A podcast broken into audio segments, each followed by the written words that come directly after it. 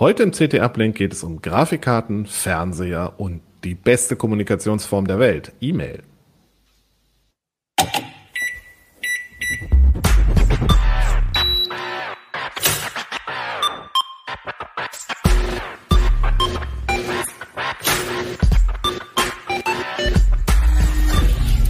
CT Uplink.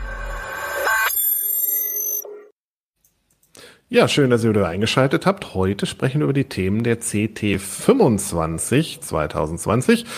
Und da geht es unter anderem um Smart TVs, ähm, E-Mail und Grafikkarten. Dazu habe ich wieder vier wunderbare Gäste. Ähm, ich würde mal unten anfangen mit Ulrike Kuhlmann. Hallo. Ulrike spricht heute über die Smart TVs. Silvester Tremmel. Hallo. Silvester spricht mit uns über E-Mail und Carsten Spille. Hallo. Carsten kennt sich mit Grafikkarten aus, glaube ich. Ein bisschen. Wie man vielleicht dem Hintergrund bei ihm entnehmen kann. Extra Äh, neu dekoriert. extra neu dekoriert, mit extra mit neuen Grafikkarten. Ja, was hast du denn für Grafikkarten angeguckt, Carsten? Ähm, wir haben uns im, in der 25 ähm, ein paar äh, neue GeForce RTX angeguckt. Und zwar die RTX 30 Serie. Die ist ja schon vor so einiger Zeit äh, in den Markt gestartet, ist aber immer noch schwer lieferbar und wenn dann meistens deutlich teurer als der UVP, der auch schon nicht ganz niedrig liegt, also der, der die unverbindliche Preisempfehlung. Und wir haben uns die RTX 3070, 30, 3180 und eine 3090 angeschaut, also die High-End-Reihe von Nvidia. Okay, und Verfügbarkeit war ja eh schon ein großer Kritikpunkt. Also zu kriegen gibt's Ja. sie praktisch nicht, ne? Ganz schwer, es ist jetzt mal ein ganz klein bisschen, also im Oktober war eigentlich fast nichts zu haben, jetzt ist es ein ganz klein bisschen besser geworden. Es gibt ab und zu mal eine, aber wie ich schon sagte, die äh, Shops, die nehmen da jetzt Seltenheitszuschlag Okay. und äh, die Preise sind wirklich deutlich über dem, was, was eigentlich mal gedacht gewesen war. Diese Woche ist ja auch die neue ähm, AMD-Kartengeneration gestartet. Mit äh, Big Genau. Navi ist das, glaube ich. Mhm. Ähm, welche Modelle sind da jetzt rausgekommen? Ähm, da sind zwei Stück rausgekommen. Eine fehlt noch. Ähm, da hat AMD die RX 6800 und die 6800 XT rausgebracht. Das ist Mhm. quasi das Einsteiger High-End und das mittlere High-End und das ganz große High-End, das kommt am 8. Dezember. Einsteiger High-End ist toll. Ja, ja, im Moment ist es tatsächlich so, dass äh, die kompletten neuen Karten, die äh, jetzt rausgekommen sind, sind alle im Bereich 500 Euro und aufwärts. Das hat Okay. zwar den Nachteil, dass das Portemonnaie danach ziemlich leicht ist, aber auf der anderen Seite äh, braucht man natürlich auch ordentlich Leistung, um grafisch aufwendige Titel dann auch mit dem neuen 4K-Fernseher an Weihnachten spielen zu können, wahrscheinlich. Na, zu dem 4K-Fernseher kommen wir dann noch. Ähm, wo ist denn jetzt, also ich stelle mal die Frage ganz plump, wo greife ich denn zu? AMD oder Nvidia? Das ist immer so eine, das ist eigentlich fast eher eine Glaubensfrage. Also schnell sind beide. Ähm, AMD hat jetzt mit der neuen Karte, die übrigens auch schlecht lieferbar ist bis jetzt. Gut, die haben jetzt erst einen Tag Zeit gehabt, aber ähm, da haben sie Na, auch na. richtig, na, immerhin.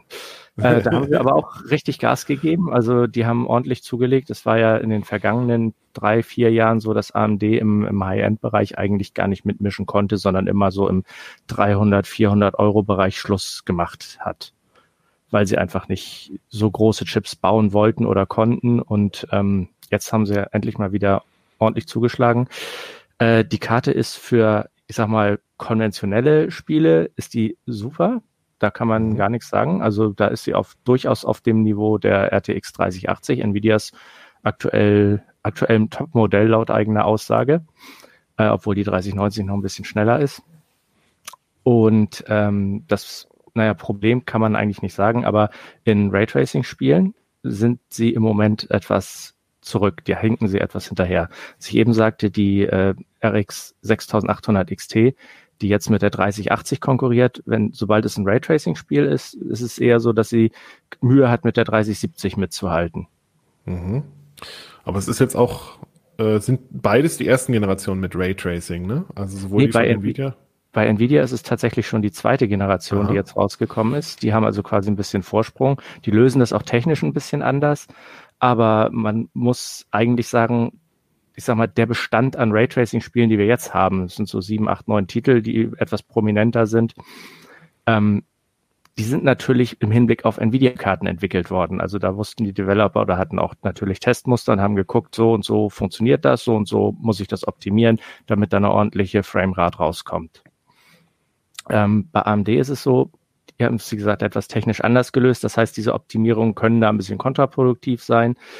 Hat allerdings den Vorteil bei AMD, dass äh, die gerade rausgekommene PlayStation 5 und Xbox Series S und X die sind ja auch auf AMD äh, Architektur basiert und die haben quasi dieselbe Raytracing-Technik. Also alles, was im Konsolenbereich ab jetzt sozusagen Raytracing benutzt und dann in den PC-Bereich portiert wird, sollte auf AMD gut laufen.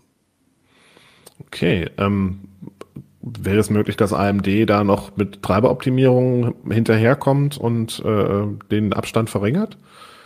Das will ich jetzt nicht ganz ausschließen. Äh, allerdings hofft man häufiger mal, dass äh, mit Treibern irgendwas passiert, was sich dann leider nicht ganz als Wahrheit rausstellt. Ähm, okay. Kann gut sein, aber sie hatten jetzt ja auch genug Zeit schon, ähm, Treiber zu optimieren. Also die Karte ist ja jetzt nicht, nicht irgendwie aus heiterem Himmel runtergefallen, sondern da hat AMD im, im Labor sicherlich auch schon eine Weile dran äh, rumgebastelt. Ähm, ich würde mal sagen, für bestehende Titel ist da treibermäßig nicht so wahnsinnig viel mehr rauszuholen eher noch über Patches für die Spiele, wenn die Spieleentwickler sagen so, wir haben jetzt ganz viele Anfragen von AMD-Fans, die sagen, das Spiel läuft nicht so gut, wie wir uns das vorstellen, könnt ihr da noch was machen? Und der Entwickler sagt, ja, wir haben jetzt Ressourcen, wir machen das. Dann können die sicherlich auch nochmal die Optimierung für AMD nachreichen. Aber rein im Treiber sehe ich da nicht so riesige Chancen. Also, dass sich das Blatt jetzt wendet, das ist ein bisschen aufholen sicherlich. Okay. Ähm, für wen lohnt sich denn überhaupt so eine High-End-Grafikkarte? Also wenn ich jetzt hier auf meinem Full HD Monitor daddeln will und jetzt nicht die allergrößten Ansprüche habe, werde ich da nicht 1000 mhm. Euro hinlegen. Das ist klar. Aber wo ist denn, sagen genau. wir mal, der Sweet Spot? Der Sweet Spot an Monitor? Nee, äh, der Sweet Spot an, an Grafikkarte. an, an, na, du sagtest ja, du wolltest wissen, wer so eine High zu einer High-End-Karte greift. Das heißt, mhm. äh, ich muss ja gewisse Ansprüche an sowohl die FPS-Raten als auch an die Bildschirmgröße beziehungsweise Auflösung haben. Also wenn ich, äh, sag ich mal, mit Full HD kann man schon anfangen. Es gibt tatsächlich Spiele, die laufen schon in Full HD relativ langsam. Ähm, aber ich sag mal, 25, 60 mal 1440 Bildschirm, also WQHD sollte es eigentlich schon sein für solche Karten, weil sonst hängt man meistens im CPU-Limit und da ist, also sind halt die 500 bis 1000 Euro sind dann eigentlich rausgeschmissenes Geld, wenn man so will. Mhm. Also da kommt man tendenziell, mit einer tendenziell eher höhere Auflösung für die Karte. Höhere, auf, höhere Auflösung oder eben den Anspruch, in jedem Spiel, was dann neu erscheint, wirklich alle Regler auf Anschlag zu drehen und ja kein noch so kleines Detail zu verpassen. Okay, und ähm, wie lange kann ich dann mich darauf verlassen, dass ich alle Details sehen kann? Bis ich wieder. Das kommt, das ist, das ist eine fiese Frage. Dann kommt irgendwann wieder so ein Crisis um die Ecke geschlichen, was auf keiner aktuellen Hardware äh, äh, anständig läuft, wie es damals war, als es rausgekommen ist, das Spiel. Ähm, das kann immer mal passieren. Aber generell würde ich sagen, wenn man heute eine High-End-Karte kauft, kann man vernünftig damit drei, vier Jahre bestimmt auskommen. Man muss halt ein bisschen aufpassen, dass man äh, keine Modelle kauft, die jetzt schon an der alleruntersten Grenze äh, sind, was den Grafikspeicher angeht, weil das ist das Einzige, wo man wenig drehen kann. Ähm, also eine High-End-Karte mit ähm, 8 Gigabyte ist schon schwierig. Also heutzutage geht's noch. Wenn man jetzt so drei Jahre, vier Jahre in die Zukunft guckt, dann sollte man überlegen, ob man da nicht ein bisschen mehr Polster einplant. Also eher 16 Gigabyte. 12, 10, 12, 16 ist alles gut. Alles mehr als 8 ist gut. Carsten, lohnt es sich denn auch viel Geld für eine Grafikkarte auszugeben, wenn ich nicht so einen tollen Rechner habe? Ähm, ja, kann. Kann, muss aber nicht. Ähm, man kann bei vielen Spielen die Grafikqualität einfach so in die Höhe schrauben, dass man auch wirklich noch mit einem Quad-Core von vor fünf Jahren auskommt, ohne dass der, dass der ähm, dass der Rechner die Grafikkarte massiv ausbremst. Das kommt immer ganz aufs Spiel an. Es gibt natürlich auch so kompetitive Online-Spiele, wo es dann auf sehr hohe Frameraten ankommt, also im Bereich von 140 oder 150 FPS teilweise. Da muss natürlich auch der Unterbau stimmen. Aber wenn man einfach schöne Grafik genießen will und auch gemütliche Spiele spielt, dann kann man auch mit einem etwas schwächeren Rechner eine High-End-Grafikkarte bedienen. Okay. okay. Ähm, mich würde interessieren, weil du gemeint hast, die Konsolen kommen jetzt alle mit äh, AMD-Technik. Ähm, ob sich das dann umdreht, also dass diese Spiele dann schlechter auf den Nvidia-Karten laufen könnten oder ob eher zu erwarten ist, dass Nvidia da schon Vorkehrungen getroffen hat.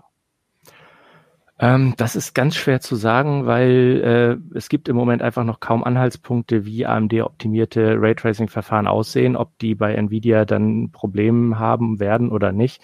Es ist möglich, dass da gewisse Aspekte vorhanden sind, die bei Nvidia nicht so einfach zu lösen sind, weil Nvidias Raytracing-Einheit ist ein bisschen umfassender als AMDs. Ähm, es ist so eine Art Blackbox, da schmeißt man das Raytracing rein und am Ende kommt dann äh, quasi das raus, was man haben will. Bei AMD muss äh, die Shader, müssen die Shader-Einheiten noch zwischendrin ein bisschen eingreifen. Ähm, das kann aber halt sein, wenn man in diese Blackbox halt zu viel reinschmeißt, dass sie überläuft sozusagen, um das jetzt mal ganz platt zu formulieren. Und wenn, und da würden bei, also da würde bei Nvidia zum Beispiel so ein, so ein, so ein Performance-Clip eine Performance-Klippe nennt man das meistens, ähm, auftreten. Also wenn diese Caches zum Beispiel, die da drin sind, überlaufen, dann geht's steil mit der Leistung nach unten. Bei AMD würde die dann eher so ein bisschen sanfter abflachen. Also es kann sein, dass äh, Nvidia da auch ein Problem kriegt und da per Treiber eventuell gegensteuern muss, wenn sie es irgendwie hinbekommen. Aber das muss man erstmal sehen. Okay, ist denn zu erwarten, dass die Grafikkarten bis Weihnachten wieder verfügbar sind? Also es hat sich ja, wie ich vorhin gesagt habe, schon ein klein wenig gebessert bei Nvidia. Die hatten jetzt ja auch schon fast zwei Monate Vorlauf. Bei AMD, die hatten jetzt einen Tag Vorlauf. Da kann man jetzt nicht erwarten, dass morgen schon wieder die Regale voll sind. Ähm, in der Regel ist es so, dass die, die, diese sogenannten Launch-Kontingente, da werden dann pro, pro Land irgendwie wird projiziert, so und so viel werden wir da wohl verbrauchen äh, am Launchtag. Das ist meistens viel zu wenig, was die Hersteller bereitstellen, aber äh, die werden halt ähm, um überhaupt zeitnah da zu sein, per Luftfracht verschickt. Und der Nachschub sozusagen, der wird zeitgleich per Schiff auf den Weg gebracht. Das dauert natürlich deutlich länger, bis dann in den einzelnen Ländern die Schiffe ankommen und, und das alles im Handel ist. Also da ist meistens so ein zwei, drei Wochen langes Loch an Verfügbarkeit, bevor der Hersteller überhaupt gegensteuern kann in größeren Mengen. Okay. Aber bis Weihnachten könnte sein, dass kurz vor Weihnachten sich die Situation noch bessert, ja. Weißt du, ob das wirklich praktisch äh, halt eine Fehlkalkulation ist oder dass halt die Luftfracht zu teuer ist oder ob die drauf bauen, dass da halt Knappheit entsteht, weil es natürlich den Hype irgendwie antreibt? Na, das wäre jetzt ziemliche Spekulation meinerseits. Ich kann mir nicht vorstellen, dass die nicht aus der Vergangenheit, wo das schon häufig genug vorgekommen ist, gelernt haben könnten und einfach sagen, ja, wir brauchen jetzt ein bisschen mehr. Aber es ist auch natürlich schwierig, äh, Chips zu kriegen, weil äh, der Hersteller dieser Chips, der ist im Moment ziemlich ausgebucht. Apple hat gerade sein, da, da, da lassen quasi alle bis auf Intel fertigen, alle größeren Hersteller. AMD, Nvidia, Apple und die haben jetzt alle gerade ihre neue Generation rausgebracht. AMD lässt auch noch zusätzlich seine Prozessoren da fertigen. Insofern, äh, die sind einfach am Anschlag und können nicht mehr liefern. Mhm. Also in diesem Fall glaube ich Ihnen, dass Sie gerne mehr geliefert hätten und das auch projektiert hätten, aber es kommt einfach nicht mehr aus der Chipschmiede raus im Moment. Oh ja, das wussten sie aber schon vorher auch, ne? Also die ist ja nicht so, dass sie von heute auf morgen kalkulieren. Also das, das ist ja auch, also entweder sie sind wirklich doof, das glaube ich nicht, also dumm, das glaube ich nicht, die wissen das. Das ist also ein kalkulierter Engpass. Ne? Man kann sich natürlich fragen, warum das so ist. Was wollen die den Hype befördern oder war jetzt der zeitliche Druck ähm, so groß, dass man damit rauskommen musste oder so, aber ein Versehen ist es sicher nicht.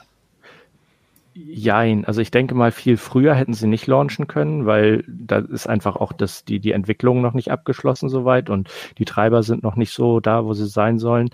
Aber jetzt zu sagen, okay, wir wissen, wir haben jetzt noch nicht ganz so viele Karten, wir verschieben den Launch mal in den Januar oder in den Februar. Das sind so ein bisschen die tote Hose Monate, gerade der Februar nach dem Chinese New Year im Ende Januar immer.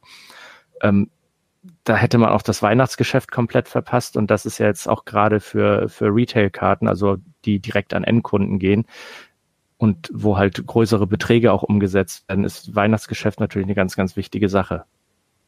Deswegen haben sie wahrscheinlich versucht, die Stückzahlen, die sie liefern können, jetzt noch vor Weihnachten irgendwie rauszubringen, ja. Schauen wir mal, wann das Schiff ankommt. Ob es ankommt vor Weihnachten. äh, kurze Frage, weil ich äh, nicht, das ist TSMC oder wer ist dieser Hersteller? Ja, TSMC ist das, genau. Gut, damit man irgendwas hat, wo man die Grafikkarte dran anschließen kann, könnte man nicht nur einen Monitor, sondern auch einen Fernseher nehmen. Äh, und Ulrike Kuhlmann hat sich Fernseher angeschaut, wie es bei CT so üblich ist, ganz kurz vor der Weihnachtszeit. Ähm, was waren denn so für Fernseher in der Auswahl? Üblicherweise habt ihr ja bei der Auswahl so eine gewisse Kategorie, Preislimits, Features etc.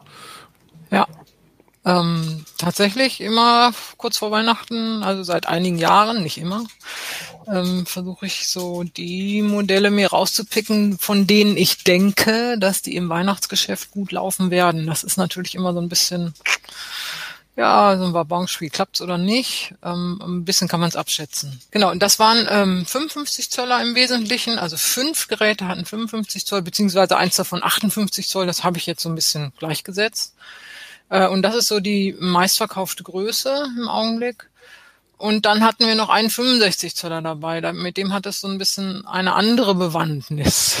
Oh, was war denn die andere Bewandtnis? ähm, die fünf Geräte sind Smart TVs, also die Eigenintelligenz in Form von Apps eben eine Online-Anbindung mitbringen. Und weil ich aber weiß, dass es etliche Leser gibt, die sagen, brauche ich alles gar nicht. Ich will das Ganze nicht smart, ich will einfach nur ein großes Bildschirm, großen Bildschirm, ähm, habe ich einen äh, dummen Fernseher reingebracht und weil der dumme Fernseher ausgerechnet so viel billiger war als die anderen, habe ich ihn in 65 Zoll genommen und er war immer noch das billigste Gerät im Test, nur mal um die Dimensionen zu machen. Ähm, das war ein Gerät von Medion. Ähm, Medion wird ja äh, auch über Aldi angeboten. Das heißt, es sind also recht beliebte Geräte, die auch viel gekauft werden.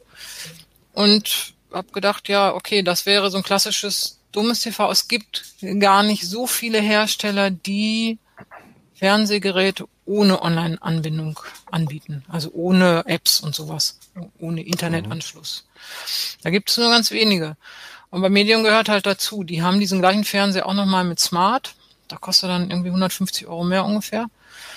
Ähm, und aber eben auch explizit neuerdings seit einiger Zeit Geräte, die doof sind, die einfach nur ein Bild machen. Das, was sich die einige Leser ja sehr wünschen. Und lohnt es sich? Spart man was?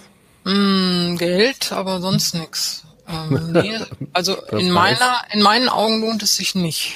Das, ähm, die, die, der macht ein deutlich schlechteres Bild. Also kann man so sagen.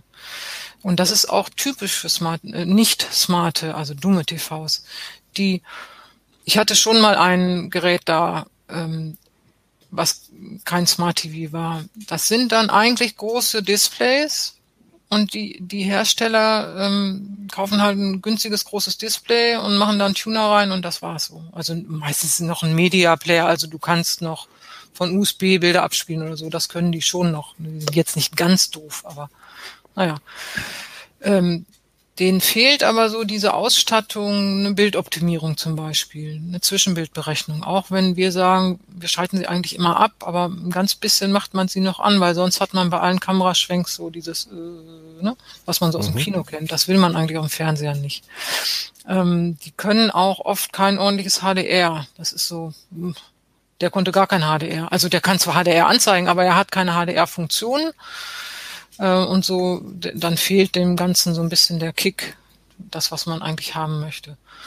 Also auch wenn man da einen Streaming-Stick, so ein Streaming-Device anschließt, kriegt man ja trotzdem kein HDR, weil der Fernseher muss sich ja melden und sagen, kann ich oder kann ich nicht. Und wenn mhm. er das mhm. nicht kann, dann wird zum Beispiel Netflix sagen, okay, kannst du nicht, dann kriegst du auch kein HDR.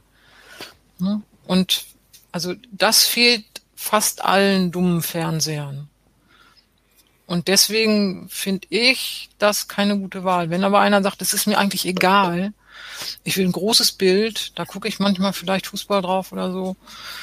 Oder weiß ich nicht was, meine Kinder gucken gerne die Comics in groß oder so. Der kann sich sowas kaufen, da spricht überhaupt nichts gegen. Ähm, oder wenn jemand sagt, ich kann sowieso ganz schlecht sehen, da sehe ich also gar nicht, ob das ein bisschen krisselt oder ob die Farben jetzt so toll sind oder so. Für den ist es auch völlig okay. Aber wer so ein bisschen auf Qualität Wert legt, ein schönes Bild haben will, der kann das eigentlich vergessen. Finde ich. Also das ist so das Ergebnis, mein Fazit aus diesen, diesen wenigen Tests, die ich mit dummen TVs gemacht habe. Es gibt übrigens noch eine andere Kategorie von dummen TVs. Das sind keine TVs, sondern dumme Displays wirklich. Mhm. Das sind dann mh, mm, andere Geräte, die sind so für den rund um, rund um die Uhrbetrieb, also für Firmenzentralen oder was weiß ich nicht, keine Ahnung, wo, wo man halt ein großes Display braucht. Ja, das sind nochmal andere Bahnhöfe und Flughäfen, das sind schon sehr spezielle, die werden wirklich dafür hergestellt. Aber sowas Vergleichbares. Und ähm, die sind ganz anders, die, die sind viel lichtstärker die ähm, haben Vorrichtungen gegen das Einbrennen, was man, wenn man 24 Stunden jeden Tag, sieben Tage die Woche irgendein Bild zeigt, dann brennen auch LCDs ein. Mhm. Und die haben da Vorkehrungen dagegen. Ähm, die haben längere Garantiezeiten, die kann man übers Internet warten, also übers LAN, nicht übers Internet. Ähm, die haben also andere Serviceleistungen. So, das ist alles so ein bisschen, und die kosten bis zu fünfmal mehr wie ein smartes TV gleicher Größe. Obwohl die viel weniger drin haben eigentlich. Die haben keinen Tuner, die haben keine intelligenten Funktionen. Die machen aber ein ganz gutes Bild, auch wenn die keine Bildoptimierung in dem Sinn machen, machen die aber trotzdem ganz schöne Bilder. Nur solche Fernseher oder solche Displays, das wünschen sich die Leute. Das mhm. wollen sie eigentlich, ne? Und dafür müssten sie viel mehr bezahlen. Deswegen okay. finde ich, lieber ein Smart TV und nicht ans Internet anbinden, fertig auch eine Methode. Ähm, Woran also liegt es? Sorry. Woran liegt was? Ähm, naja, dass die, die dummen TVs dann eben auch sowas wie Zwischenbildberechnung nicht beherrschen. Haben die die Hardware gar nicht erst drin oder? Genau. Da okay. ist, ähm, also die Smart TVs haben spezielle Prozessoren drin, die die Bildaufbereitung machen.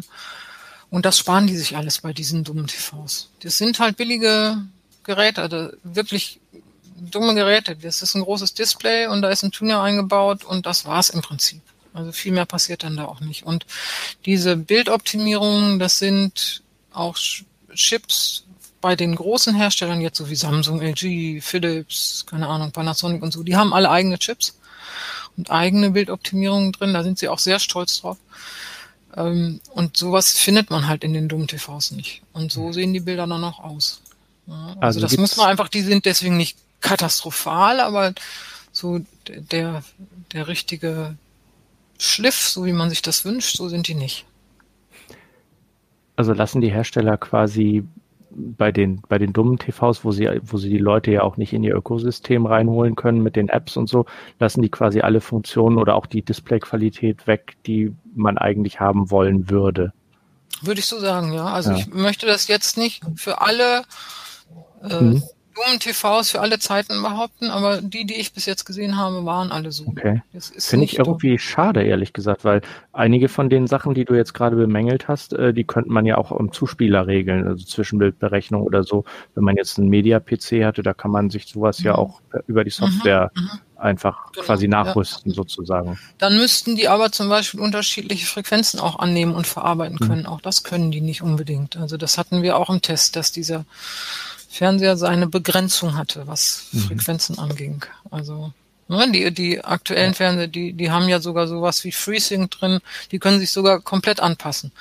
Das geht den dummen TVs ab, komplett. Mhm. Das, wie schade. Das ja. Also ist der Ruf nach dem dummen Fernseher eher ein fehlgeleiteter. Ja, ich kann den Ruf verstehen, das ist okay, aber man sollte den einfach kanalisieren, indem man sagt, ja, dann schließe ich mein Smart TV halt nicht ans Internet an, und dann ist er auch dumm. Also das sind die. Mhm. Die sind dumm. Wenn man sie nicht ans Internet, dann sind die dumm. Aber sie machen ein schönes Bild. Ne? Und jetzt könnte man denken, ja, aber ich habe das ja bezahlt und so. Warum muss ich das denn bezahlen? Naja, wenn man jetzt guckt, wenn man es, äh, wenn man ein dummes TV, wo das eben nicht drin ist, wo man es nicht bezahlt, dann fehlt aber eben auch vieles andere. Mhm. Okay, und bei den Smart TVs, was ist da so die Empfehlung? Was nimmt man am besten? Worauf sollte man denn so achten heutzutage? Ich meine, 4K-Fernseher sind ja wahrscheinlich mittlerweile die Norm. Ja. Lohnt sich schon eine 8K-Glotze? Nein. Also nein, finde ich nicht. Das erste, es gibt keine Inhalte und ich finde, die sind auch noch nicht ausgereift und die sind viel zu teuer. Und das lohnt sich eigentlich, eigentlich nicht. Also ich, ich sehe im Augenblick nicht den Vorteil von so einem 8K-TV, außer dass man vielleicht Eindruck schinden kann und sagt, ich habe ein 8K-TV. Ähm, ist da nicht viel drin. Also auch was ich gesehen habe an 8K-TVs hat mich nicht bis jetzt nicht überzeugen können, kann ich nicht sagen. Also der, der Schärfegewinn oder so ist meiner Ansicht nach nicht wirklich da. Und angesichts des so viel höheren Preises und zum Beispiel der höheren Energieaufnahme ähm, finde ich das nicht gerechtfertigt. Also würde ich nicht machen. Also auch mit Blick in die Zukunft sozusagen. Ich habe aber nee, keine das, Lust. Ne? Ach so, ähm, ja, wenn man jetzt denkt, ich kaufe jetzt einen 8K-TV, weil ich habe den vielleicht fünf Jahre lang und dann und so. Nee, das ist inzwischen ja wie im PC-Bereich. Weißt du, dann kommen neue Funktionen, die kann der dann nicht. Du hm. ärgerst dich schwarz, weil du vor drei Jahren dieses teure Gerät gekauft hast, in der Hoffnung, dass du damit zukunftssicher bist. Und dann kommen die mit neuen Funktionen um die Ecke und das kann natürlich der alte Fernseher dann nicht. Also da habe ich nichts gewonnen. Das würde ich hm. nicht machen. Also da muss man schon sehr viel Geld über haben, finde ich. Wenn man also das macht. Würdest du quasi dazu raten, auch also wenn wir jetzt meinen, ich habe, wir haben zum Beispiel noch einen Full HD TV, wenn der jetzt irgendwann ein Grätsche macht, der ist zehn Jahre alt, ähm, dass man jetzt tatsächlich erstmal nochmal zu einem 4K greift. Ja, auf jeden Fall. Ja. Also erstmal noch, hm ist gut formuliert. Ich weiß nicht, wie lange erstmal noch geht. Also für die nächsten ja, zwei gut. Jahre sehe ich da nichts. Ehrlich gesagt. so, ich weiß nicht. Also da müsste sich schon viel tun. Woher sollen die 8K-Inhalte kommen? Jetzt wollte ja dieses Jahr wollte ja das äh, NHK, heißt es so, von Japan, NHK, mhm. die, die quasi die EBU aus Japan, die wollten ja 8K streamen. Olympia, das ist nun weggefallen. Ob das nächstes Jahr passiert, weiß ich nicht. Das wären so die ersten 8K-Inhalte gewesen, die man aber hier, keine Ahnung, ob man die hätte empfangen können und ob die 8K-Fernseher sie dann hätten wiedergeben können. Das wäre dann interessant gewesen. Also ich glaube, Samsung wollte daran ähm, und die, die versuchen auch, äh, irgendwelche Sender zu überreden, dass sie im 8K streamen, damit sie zeigen können, dass das auf dem Fernseher funktioniert. Aber das sind echt super wenig ausgewählte Inhalte. Das klingt echt nach Zukunftsmusik. Ja, genau. Also ach, also 4K. 4K ist schon das, was man jetzt kauft. Mhm. So würde ich sagen. Und dann kommt es ein bisschen darauf an, was man mit dem Fernseher machen will. Also wenn man jetzt nur Fernsehen gucken will und das vielleicht einen ganzen Tag oder so, also auch tagsüber, dann muss das Bild eben schön hell sein. Ähm, außer man sitzt im Dunkeln, aber gehe ich mal nicht von aus. Und ähm, dann bestimmte Ausstattung, keine Ahnung, will ich da auch mal eine Sendung aufnehmen, was ich finde, was nicht mehr ganz so relevant ist angesichts der Mediatheken, aber Gott, manche wollen das trotzdem. Und dann brauche ich halt so eine Aufnahmefunktion. Ähm, ich würde viel mehr darauf achten, dass, es, dass ich mit der Fernbedienung klarkomme und mit dem System, also mir auch mal im Laden das angucken, die sind schon sehr unterschiedlich. Darauf habe ich in dem Test jetzt auch mal mehr geachtet, wie, wie gut lassen sich die Geräte bedienen. Und da fand ich, da, da kann man schon sagen, dass einige irgendwie tendenziell schlechter zu bedienen sind. Also sagen wir mal, Android-TVs schneiden da jetzt nicht gar so gut ab. Was in Sachen Bedienung. Ähm, so als Beispiel. Wer jetzt so, ein so ein Cineast, ne, der so richtig Kinofilme und so, der muss eigentlich ein OLED kaufen, der kommt da fast nicht dran vorbei. Der sitzt sowieso nicht im lichtdurchfluteten Wohnzimmer, sondern eher im dunklen Raum. Und ähm, der braucht diesen satten Schwarzwert der OLEDs, das ist einfach toll. Ne, das sieht ganz anders aus. Kann ich bestätigen. du hast ja kürzlich einen zugelegt, ne? Letztes Jahr, aber ja. Das ist schon ein Riesenunterschied, ja. Mhm. Und ähm, ein Gamer wird vielleicht auch mit einem OLED ganz glücklich, weil die sind ja wirklich flott, also fix, flink im Schalten mhm. ähm, und machen nicht so viel Schlieren und so. Und dann kommt es aber auch auf den Hersteller an. Also da haben wir auch geguckt, wie ist es denn mit HDMI 2.1 jetzt für die neuen Konsolen. Das beherrschen nicht alle, äh, nur wenige, sagen wir es mal so. Also das unterstützen die Fernseher noch nicht durchgängig. Ähm, witzigerweise ausgerechnet der Sony-Fernseher, also der Fernseher des weltgrößten PlayStation-Herstellers, oder wie soll ich sagen? äh, der konnte kein HDMI 2.1, was ich sehr schade fand. Das ist ein bisschen schade, das stimmt. Aber sie wollen es per Update nachreichen. So. Ist die Aussage. genau. Also das muss man halt auch gucken. Das, das kommt so ein bisschen drauf an, was ich, was will ich damit machen? Ne? Will ich irgendwie, das ist so die Extrem, der einfach nur Fernsehen guckt und nachmittags seine Gerichtsshow guckt, oder ein Cineast, der wirklich Kinofilme gucken will. Ne, das, das eine ist das helle LCD, da kommt es auf jeden Fall darauf an, dass das möglichst hell und peppig ist. Und das andere ist der OLED-Fernseher, der sattes Schwarz macht, tolle Bilder.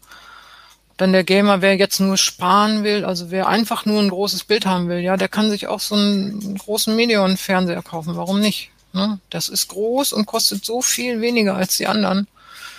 Und dann kann ich mir auch einen Fire TV Stick oder einen Chromecast ranhängen und dann habe ich auch Smart. Ja, das geht schon. Die Bildqualität ist nicht so toll. Da geht es eben darum, wirklich billig und groß.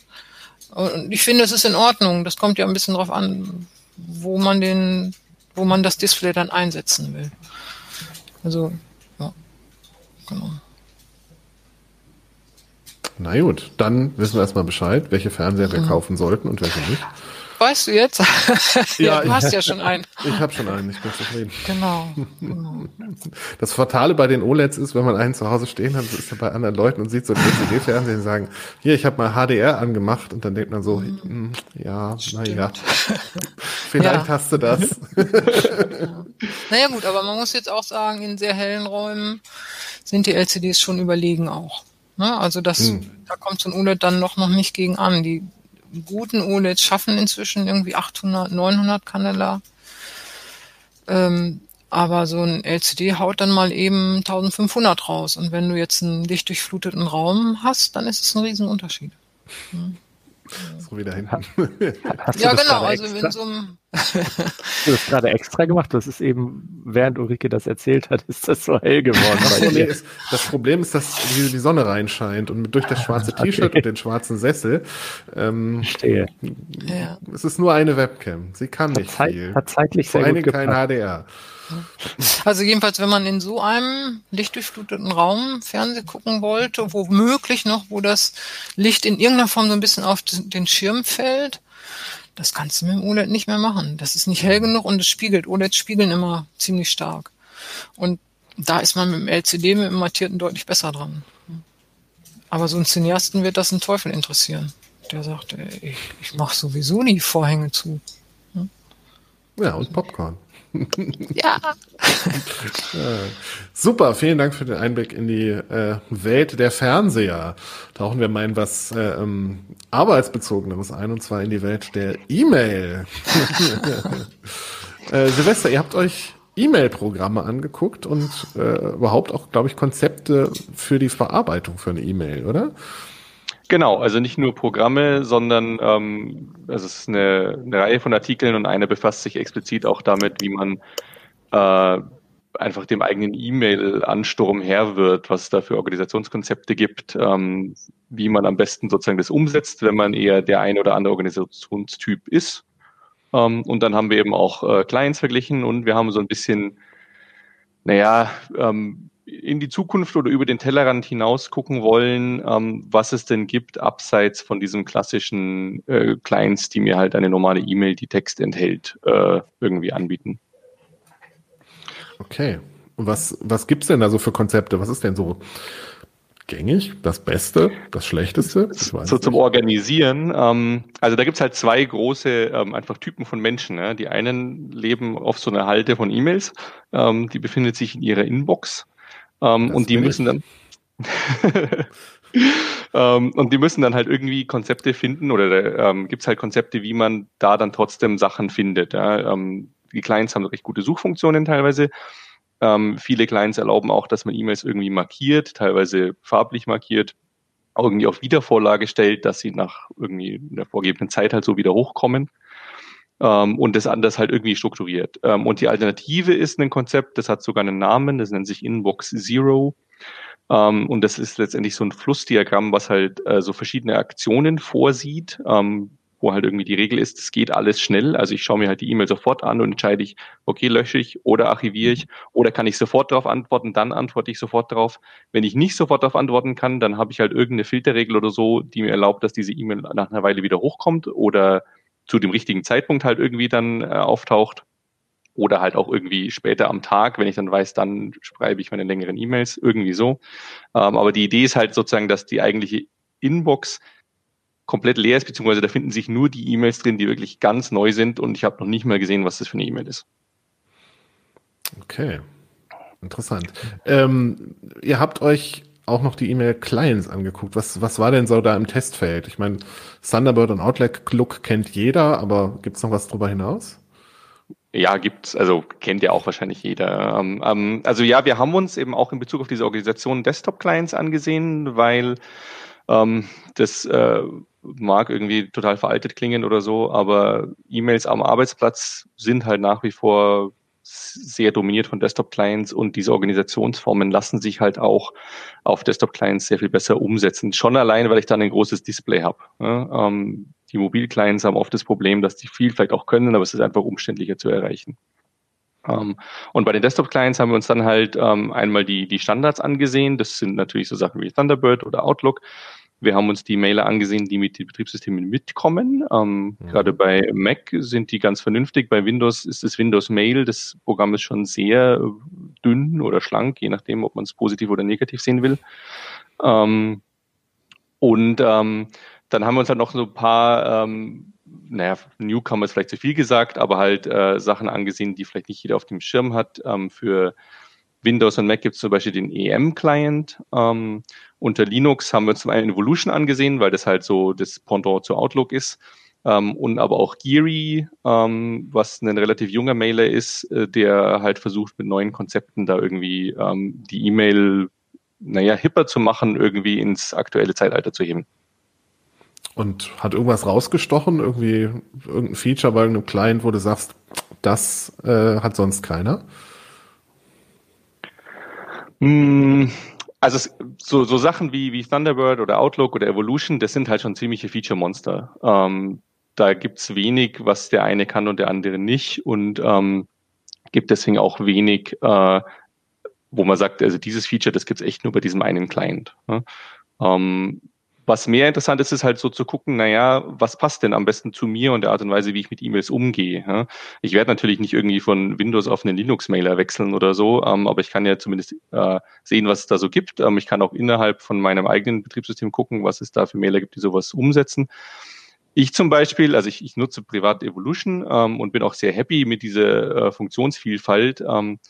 Aber wenn ich jemand wäre, der zum Beispiel, ich habe halt irgendwie zwei E-Mail-Konten, eins davon bei Gmail oder so, dann fände ich Geary schon wirklich äh, schön. Ne? Das ist ein sehr übersichtliches Programm. Ähm, das macht viel über die Suche, die zackig schnell ist.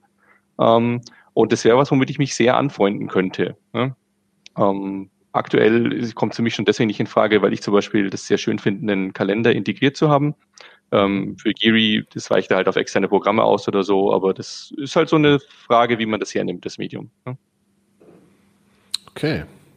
Also kein besonders exotisches Bedienkonzept oder sowas dabei. Ich glaube, ihr habt aber auch noch einen Textmailer angeguckt, ne?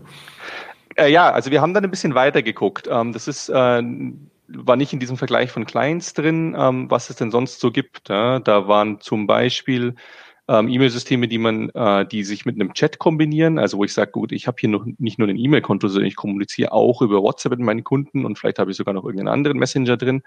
Ähm, und das sind dann halt Programme, die das kombinieren und die mir halt erlauben, nicht irgendwie ständig zu wechseln zwischen denen, sondern das an einem, also alle meine Nachrichtenströme an einem Ort zu haben.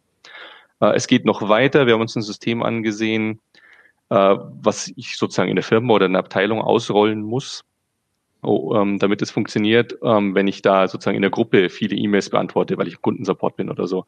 Ähm, und die, die sozusagen wie einen Bug-Tracker behandeln. Also da putzeln dann diese E-Mails in das System rein und dann kann ich mich, äh, die E-Mail kann ich einem Kollegen assignen, äh, kann darunter chatten, sozusagen in Bezug auf diese E-Mail, der kann dann eine Antwort schreiben, äh, noch einen Kollegen dazu holen, der sieht dann auch diese Antwort und kann die halt irgendwie ausbessern und dann wird die abgesendet und dann geht es wieder per Mail erst raus. Ja, das andere läuft alles intern in diesem proprietären System. Mhm. Ähm, und das ist natürlich im Vergleich zu dem reinen E-Mail-Workflow, wo ich sage, naja, ähm, ich äh, habe hier eine Mail, die leite ich erstmal weiter an den Kollegen, dann stellt sich raus, von dem kriege ich nur die Auto-Reply, weil der ist gerade im Urlaub. Dann leite ich das wieder weiter an einen anderen Kollegen, sage, hey, der Kollege X ist im Urlaub, kannst du dich drum kümmern? Da sammeln sich dann diese Betreffzeilen, wo man gar nicht mehr sieht, was eigentlich der Betreff war.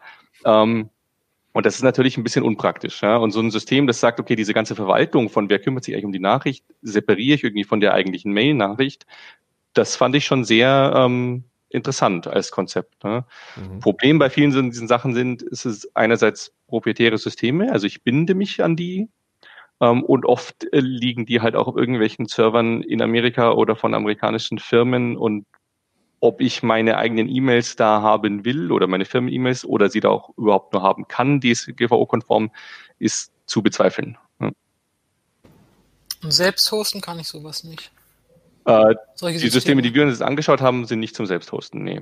Die sind, ähm, die sind sozusagen wie ein E-Mail-Provider, die man dann zusätzlich zu dem eigentlichen E-Mail, also entweder sind sie de facto ein E-Mail-Provider oder sie schalten sich halt da dazwischen, aber sie spielen im Prinzip die Rolle wie ein E-Mail-Provider und ich muss denen vertrauen. Was ja okay wäre, oder kann man zwischen, von mir aus könnte man darüber reden, wenn die dann halt irgendwie in Europa sitzen und ähm, sich auf an die DSGVO halten müssen und so.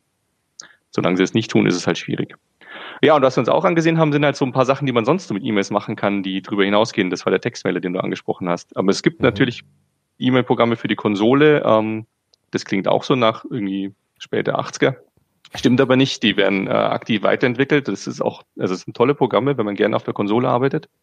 Ähm, und ich habe zum Beispiel einen angesehen, der explizit darauf angelegt ist, ähm, JIT-Patches äh, praktisch als äh, First, also als Priority Content zu behandeln und die halt, der hat eine Syntax-Highlighting für die Mitte drin und der erlaubt mir halt direkt aus dem Mailer heraus äh, so einen Patch, den ich per Mail bekommen habe, ihn zu patchen und dann halt zu gucken, was JIT dazu sagt und dann wieder in den Mailer zurückzuwechseln.